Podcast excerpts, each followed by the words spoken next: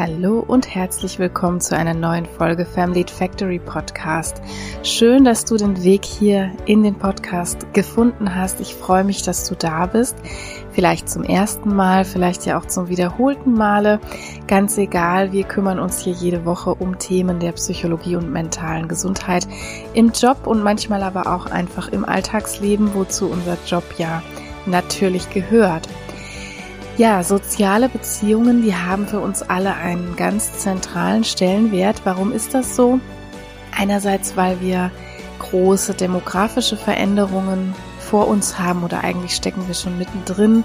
Wir sind vernetzt in einer globalisierten Arbeitsorganisation mittlerweile. Es gibt eine große Pluralität der Gesellschaft, was auch wunderbar ist, dass das so ist.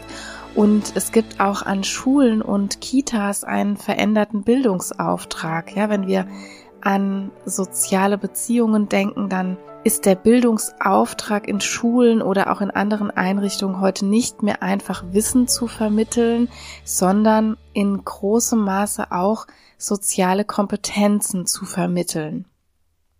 Ja, aber was sind soziale Kompetenzen eigentlich? Beziehungsweise rund um dieses Konstrukt gibt's ganz viele verschiedene Auffassungen und ich habe mal für euch so eine ganz griffige Definition rausgesucht. Da wird nämlich gesagt, als sozial kompetent gilt, wer es schafft, einen akzeptablen Kompromiss hinzubekommen zwischen sozialer Anpassung und den eigenen Bedürfnissen. Also wenn wir diesen Kompromiss gut schaffen, gut verwirklichen können, dann sind wir sozial kompetent. Und als allererstes muss man zu sozialen Kompetenzen mal sagen, erstens diese Kompetenzen, ja, dass ich das Plural verwende, das ist natürlich volle Absicht, denn soziale Kompetenz hat ganz viele verschiedene Facetten. Ich könnte die jetzt alle aufzählen, die da in der Literatur der Psychologie auch so auftauchen. Das wäre ein bisschen müßig, deshalb einfach mal Beispiele, damit ihr verstehen könnt, was da alles so drin steckt.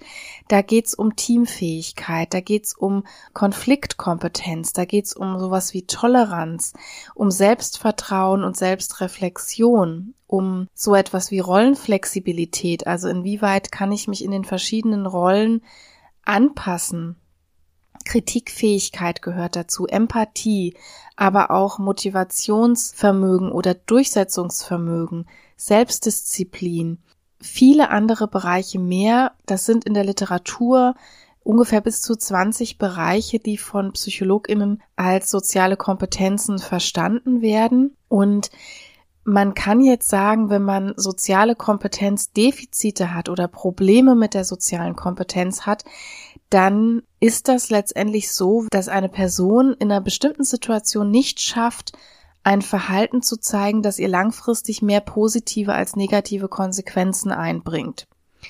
Die führenden ForscherInnen zur sozialen Kompetenz haben das so definiert. Das ist natürlich zugegeben erstmal sehr offen, aber wir können uns merken, dass wir in eine bestimmte Situation kommen und dort eine gewisse Anforderung an diese soziale Kompetenz, diese Beziehungskompetenz zu anderen Menschen besteht. Ob das ein Team ist, ob das eine Zweierinteraktion ist, ist erstmal zweitrangig. Aber wenn es die Person dann nicht schafft, ein Verhalten zu zeigen, was situationsangemessen ist und wodurch sie langfristig mehr positive als negative Konsequenzen hat, dann würden wir sagen, da hat jemand ein soziales Kompetenzdefizit. Es ist also kein Persönlichkeitsmerkmal und das ist mir auch nochmal ganz wichtig hier am Anfang des Podcasts.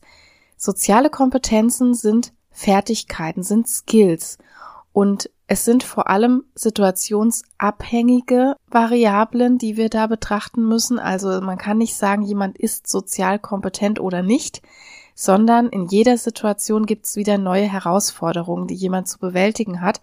Jemand kann zum Beispiel in einer Teamsituation total gut funktionieren, kann aber dann mit dem Partner, der Partnerin zu Hause nicht schaffen, sich zu entschuldigen beispielsweise.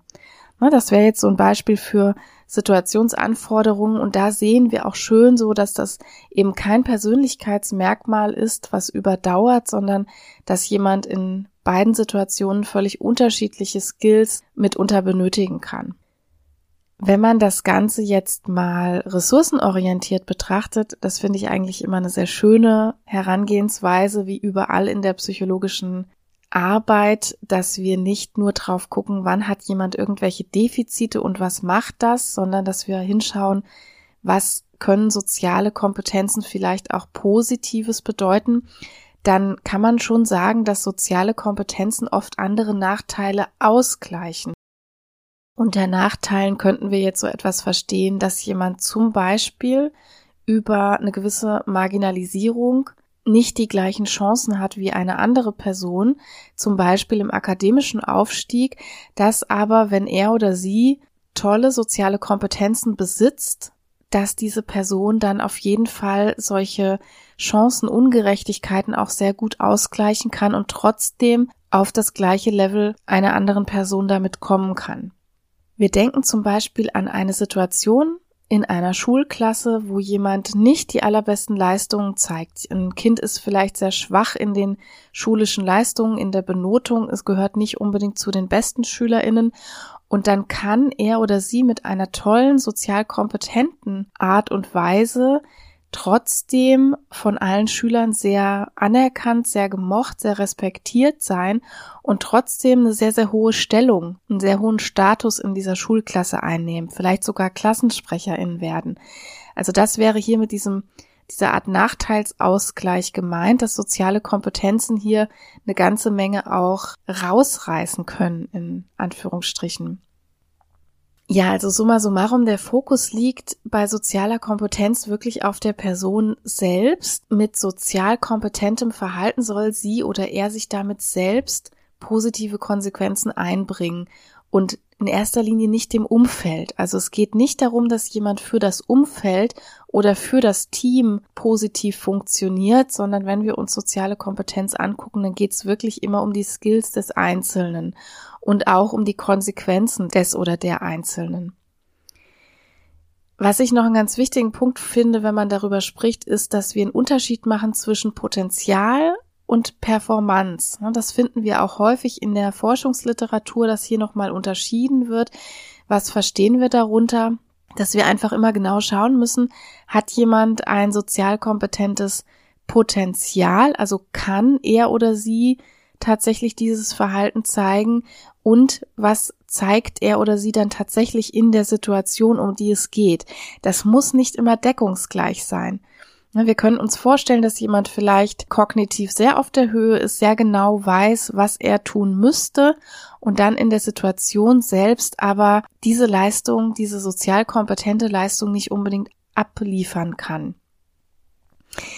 Aber vielleicht nochmal definiert, was kann das jetzt sein? Also was verstehen wir zum Beispiel unter sozial kompetentem Verhalten oder was könnten das für Situationen sein, die uns da fordern mit diesen Skills?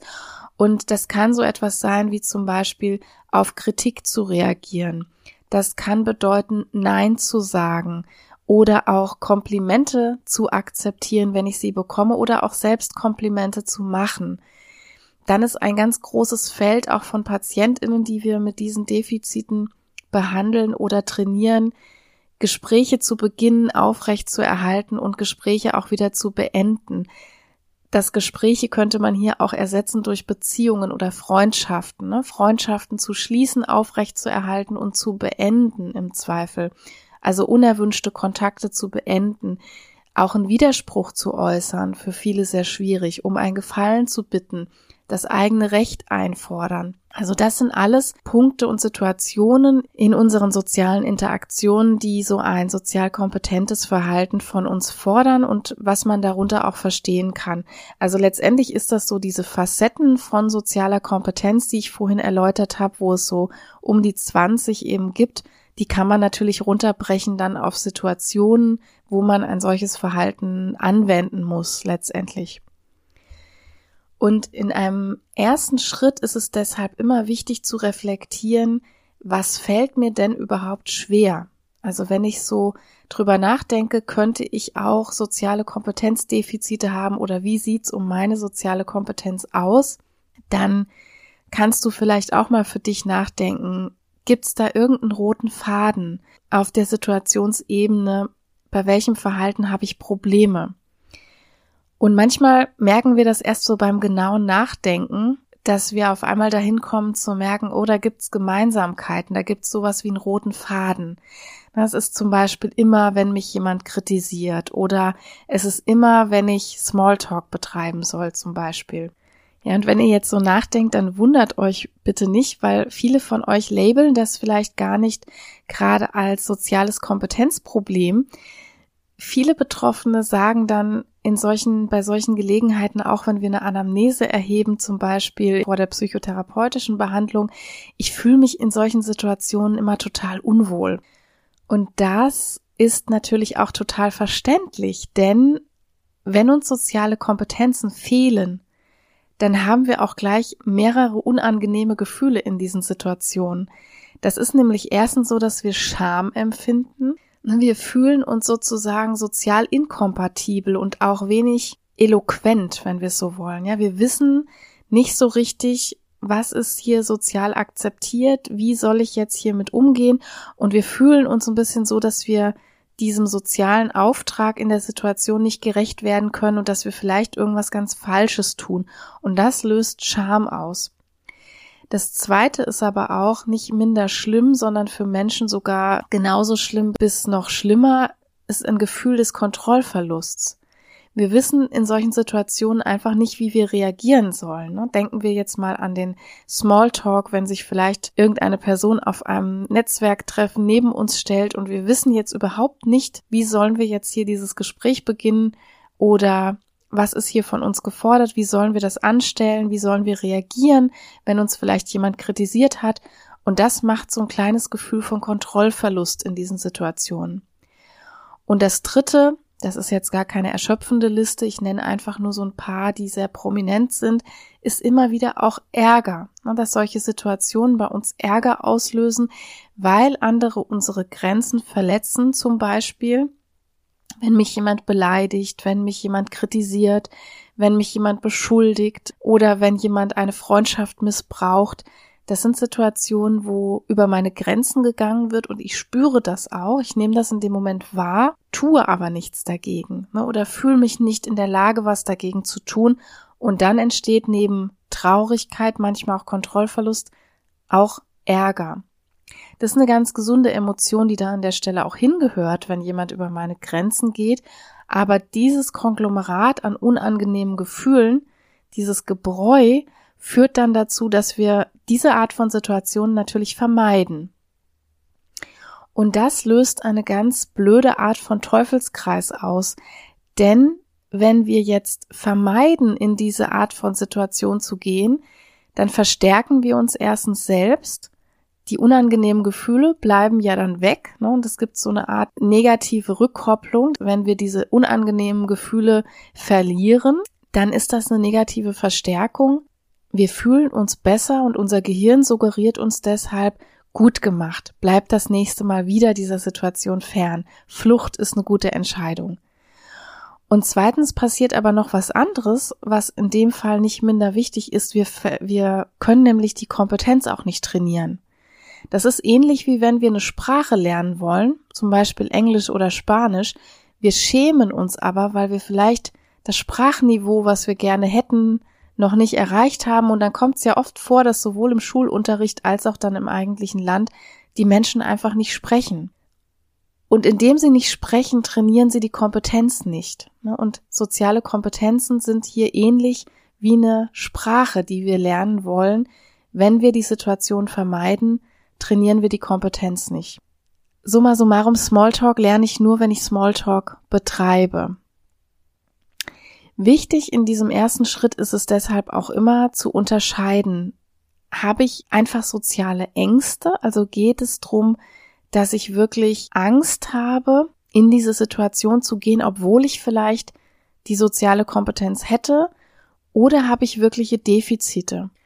Und das kann eine ganz wichtige Unterscheidung sein. Also auch hier wären wir wieder bei dem Problem Potenzial versus Performance.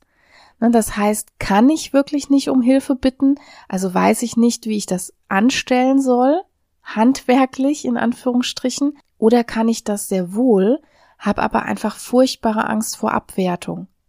Und das Letztere wäre eine, ein sozial phobisches Verhalten und da muss ich dann so ein bisschen anders rangehen. Ich habe hier übrigens auch schon mal eine eigene Episode zu sozialen Ängsten gemacht. Vielleicht interessiert dich das auch oder kann dir das nochmal weiterhelfen an dieser Stelle. Da kannst du gerne noch mal reinhören. Diese Unterscheidung lohnt sich immer zu treffen, wo wirklich da so der Hund bei dir begraben liegt. Ja, und wie können wir jetzt vielleicht überhaupt beurteilen, wie beurteilen wir Expertinnen in der Psychologie, ob Verhalten sozial kompetent ist oder nicht? Es gibt, wenn man Studien macht, sogenannte Ratingprotokolle, das heißt, wir haben eine Verhaltensbeobachtung und beurteilen nach genauen Kriterien, wie verhält sich jemand in einer bestimmten Situation. Und da gibt es erstens so nonverbale und verbale Komponenten. Wir schauen zum Beispiel, wird der Blickkontakt adäquat gehalten. Ne? Das heißt, dass wir in einem Gespräch mit jemandem den Blickkontakt aufnehmen, wenn er uns anspricht, aber auch nicht starren. Ne? Also auch so etwas wie jemanden anstarren würde ja als inadäquat in unserer Kultur auf jeden Fall gewertet. Ist die Lautstärke angemessen? Gibt es eine gut modulierte Sprache? Aber auch sowas wie, sind Redezeiten gleich verteilt? Ne? Ihr kennt alle diese TV-Duelle von den Bundeskanzlerkandidatinnen. Da wird die Redezeit genau abgestimmt. Ne? Hier wird sie tatsächlich gemessen. Und in einem normalen Gespräch würde man sich dann anschauen, wie sind die Redezeiten verteilt? Ist das eine adäquate Verteilung? aber auch dann sowas wie in Richtung Empathie, also gibt jemand Bedürfnisse des anderen korrekt wieder, ja, kann sich jemand empathisch in den anderen hineinversetzen, reagiert der adäquat auf die Ansagen des anderen etc. Und das zweite ist aber, dass man sich natürlich anschauen kann, die Situationsabhängigkeit, ich habe das vorhin schon mal gesagt, denn was in Situation A kompetent erscheint, ist in Situation B ja eventuell total unangebracht. Das heißt, man kann sich auch immer anschauen, wie kann jemand umschalten. Wenn ich in Rolle A bin, muss ich mich vielleicht anders verhalten als in Rolle B, in Situation A anders als in Situation B. Ich habe es gerade gesagt und da ist sozial kompetent wirklich der oder diejenige, die da sehr gut hin und her switchen kann. Vielleicht erkennt die eine oder andere von euch jetzt, dass es da durchaus einen Konflikt auch gibt mit dem heutigen Konzept von Authentizität. Ja, es wird ja sehr oft gepriesen, dass gerade Führungskräfte immer diesen Auftrag bekommen, seid authentisch oder wir uns häufig in der Berufstätigkeit auch wünschen, dass wir ganz authentisch sein können. Und ich mache da wirklich aus psychologischer Sicht so ein kleines Fragezeichen dran, dass Authentizität auf jeden Fall nicht bedeuten kann, situationsunabhängig in jeder Rolle, in jeder Funktion, in jeder Situation wirklich komplett ich selbst sein zu können. Ich halte das für ein sehr unrealistisches Ziel. Denn damit würden wir zusteuern auch auf etwas, was als sehr sozial inkompetent gelten würde in unserer heutigen Welt. Und was wir alle auch, glaube ich, nicht sehr begrüßen würden, das heißt, ja, das ist ein Konzept, das ist vielleicht noch mal eine ganz eigene Podcast-Folge irgendwann wert, aber so in diesem Zusammenhang ist das wirklich schwierig, wenn wir sagen, wir wollen überall total authentisch sein. Ja, und wie man so vielleicht an diesem Rating-Beispiel gut merkt, diese beobachteten Skills, die sind wirklich erlernbar. Es ist so, das Sprachbeispiel ist vielleicht so am besten geeignet. Also wenn ich soziale Kompetenzdefizite habe, in welche Richtung die auch immer gehen, dann kann ich das in geeigneten Trainings wirklich sehr gut erlernen und auch sehr gut beibringen. Wir benutzen das in der Psychotherapie wirklich fast in jeder zweiten, dritten Therapie, würde ich mal so über den Daumen gepeilt sagen, dass Menschen mit diesen Anliegen kommen und dass wir das auch trainieren, dass das ein Baustein einer Therapie auch ist. Da geht es häufiger um Kommunikation, da geht es um bestimmte Interaktionen, die dort eintrainiert werden. Da geht es auch mal natürlich um so Situationen mit sozialen Ängsten, wo das auch ein Baustein sein kann. Aber am geeignetsten sind hierzu wirklich verhaltenstherapeutische Rollenspiele mit Videofeedback da gibt es dann verschiedene Varianten. Ne? Das Videofeedback kann deshalb so wertvoll sein, weil man wirklich sich als betroffene Person nachher nochmal selber sieht und auch einerseits das Feedback des Trainers, der Trainerin einholen kann, aber andererseits nochmal genau auch so mit einem Beobachtungsauftrag ausgestattet, nochmal seine eigene, sein eigenes Verhalten später anschauen und auch aus einem anderen Blickwinkel nochmal reflektieren kann. Und da gibt's eben verschiedene Varianten, das Ganze zu üben. Man kann zum Beispiel erstmal den Status quo einfach aufnehmen und dann gemeinsam schauen, wo die Defizite überhaupt sind. Und dazu ist es wichtig zu besprechen und auch für sich zu klären. Das könnt ihr übrigens natürlich alles auch mit euch selbst machen. Ne, heute hat jeder ein Smartphone mit einer Videokamera drauf und ihr könnt euch auch gerne einfach mal aufnehmen, falls ihr einen Sparringspartner dazu habt, der so eine Interaktion mal mit euch spielt Coach oder Coachin oder Therapeutin ist das natürlich alles immer ein bisschen easier zu machen und herzustellen. Aber ihr könntet es theoretisch auch mit euch selbst üben und dann genau zu klären, was wäre denn hier das wünschenswerte Verhalten? Wie möchte ich mich denn gerne in der oder der Situation verhalten und warum möchte ich das vielleicht auch? Ne? Was ist mein Ziel dabei und wie möchte ich in einer bestimmten Situation denn eigentlich wirken? Und dann kann man das Ganze trainieren. Ne? Und später geht's dann irgendwann live sozusagen. Dann geht's drum, diese Übungen in den Alltag auch einzubauen, nachdem man sich im Rollenspiel mit Videofeedback dann vielleicht ein bisschen rangetastet hat, ein bisschen sicherer fühlt. Dann schicken wir die Menschen so in die Hausaufgabe sozusagen, in die Übungen im Alltagsleben. Wenn ihr euch jetzt vielleicht fragt, was können denn so Übungssituationen für soziale Kompetenzen sein? Also der ganze Alltag ist sozusagen voll davon, weil wir bewegen uns ja nicht im luftleeren Raum. Wir haben eigentlich den ganzen Tag über irgendwelche Interaktionen. Ich gebe vielleicht so ein paar Beispiele rein. Das kann, wenn es darum geht, das eigene Recht durchzusetzen, dann ist so eine Übung beispielsweise, wenn wir im ICE einen Platz reserviert haben und da sitzt schon jemand, dass wir diese Zugreservierung, die wir ja durchaus bezahlt haben, durchsetzen. Und das heißt, es geht um eine Interaktion mit demjenigen Gast, der da sich auf unseren Platz gesetzt hat, wahrscheinlich fälschlicherweise und diese Situation aufzuklären und das eigene Recht durchzusetzen. Es kann um Selbstsicherheit gehen. Dazu ist eine schöne Übung die Bürgersteigübung. Das heißt, das ist ganz einfach herzustellen. Ihr geht auf einen Bürgersteig, der vielleicht ein bisschen belebter ist, wo Menschen euch entgegenkommen und ihr übt mal, den Menschen nicht automatisch aus dem Weg zu gehen, sondern einfach mal auf eurem Platz, auf eurem Raum und auf eurem Pfad zu beharren, ja, ohne dass das Ganze was Aggressives bekommen muss, sondern einfach mal nicht automatisch ins Ausweichen zu gehen. Das kann aber auch eine schöne Übung sein, mal an der Körperhaltung zu arbeiten. Das heißt, morgens dort, wo ihr hingeht, dass euer Arbeitsplatz ist, ob das im Supermarkt ist, egal wo, dass ihr mal mit einer aufrechten, raumeinnehmenden Körperhaltung mal trainiert, aus dem Haus zu gehen und einfach mal beobachtet, was das mit euch und eurer Selbstsicherheit macht. Dann kann es zum Beispiel an den Bereich Kommunikation gehen. Wenn Kommunikation immer wieder ein Problem ist und ich da Kompetenzen ausbauen möchte, dann kann das zum Beispiel eine gute Übung sein, mal alleine auf ein Event zu gehen. Ja, wo man normalerweise immer sich die Freundin, den Freund mitnimmt, um nicht alleine dazustehen. Netzwerkevent oder ein anderes Event, wo ihr einfach mal gezielt ganz alleine hingeht und dann mal versucht, ein Gespräch zu beginnen oder auch ein Gespräch aufrecht zu erhalten. Eine schöne Übung kann auch sein, Kritik zu äußern. Zum Beispiel in einem Meeting am Arbeitsplatz mal zu sagen, was man gar nicht gut findet. Kann man natürlich auch mit Partner oder Partnerin, Kindern zu Hause machen. Und die andere Variante ist Nein sagen. Da haben auch viele so das Problem mit, habe ich auch schon mal eine ganze Podcast-Episode hier dazu gemacht, wenn du mehr darüber hören möchtest.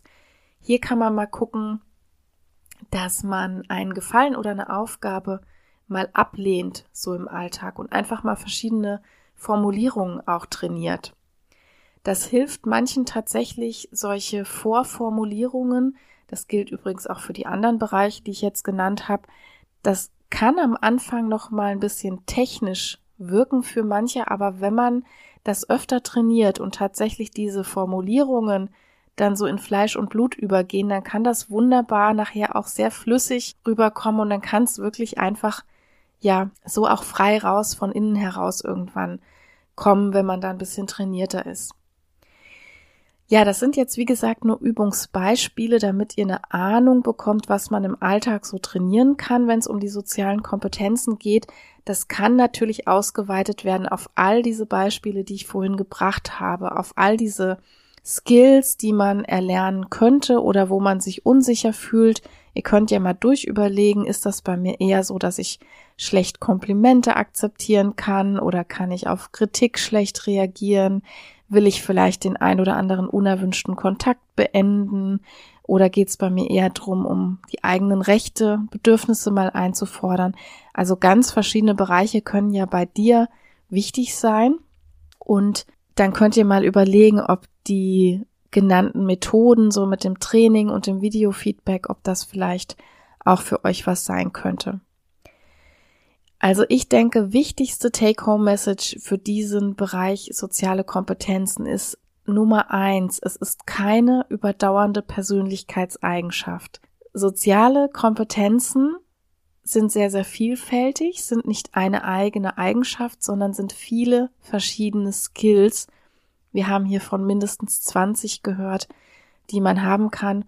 Und Nummer zwei, es ist sehr situationsabhängig. Das heißt, Situation 1 erfordert andere Skills als Situation 2 und Rolle 1 erfordert vielleicht auch andere als Rolle 2. Das macht auch noch mal ein bisschen deutlich, wie komplex das Ganze ist und dass ihr euch überhaupt nicht komisch fühlen oder schämen müsst, wenn vielleicht an der einen oder anderen Stelle Defizite da sind. Ich würde behaupten, bei jedem von uns ist in irgendeiner dieser Kombinationen ein Defizit da, wo wir sagen, das kann ich noch nicht so wirklich gut oder da habe ich noch Trainingsbedarf. Also erstmal völlig normal. Ja, und die sozialen Kompetenzen sind erlernbar über die genannten Beispiele. Wenn ihr das benötigt, sucht euch gerne einen Sparringspartner dafür. Ich habe es schon genannt, Coach oder Coachin. Wenn das eher in die Richtung soziale Ängste geht, lohnt es sich, eine ambulante Psychotherapie zu machen. Verhaltenstherapie in dem Fall ist indiziert. Die Leitlinien sagen hier ganz klar, dass die kognitive Verhaltenstherapie dann die Methode der Wahl ist, weil man eben dort genau auch auf Verhaltensebene diese Sachen trainiert. Ja, das war es heute von mir zum Thema soziale Kompetenzen. Ich hoffe, ihr konntet euch für eure Situation was rausziehen. Wenn ihr noch Fragen, Wünsche, Anregungen habt, meldet euch gerne, schreibt mir auch gerne. Das geht vor allem ganz gut über LinkedIn. Da freue ich mich auch, wenn ihr euch vernetzt, wenn ihr mehr von diesen Themen hier erfahren wollt. Da poste ich auch regelmäßig. Und ansonsten könnt ihr auch mal auf meine Homepage gucken, www.famlead-factory.com findet ihr ein paar Infos zu meiner Person und auch zum Netzwerk in Mittelhessen, was ich versuche gerade aufzubauen. Und ja, schaut gerne mal drauf und abonniert natürlich den Podcast, wenn ihr es noch nicht getan habt lasst mir auch bitte, bitte, bitte noch ein paar Bewertungen da. Das ist immer sehr, sehr gut, um den Podcast einfach auffindbar zu machen für alle Personen, die danach suchen. Habt noch eine wunderschöne Restwoche. Tschüss.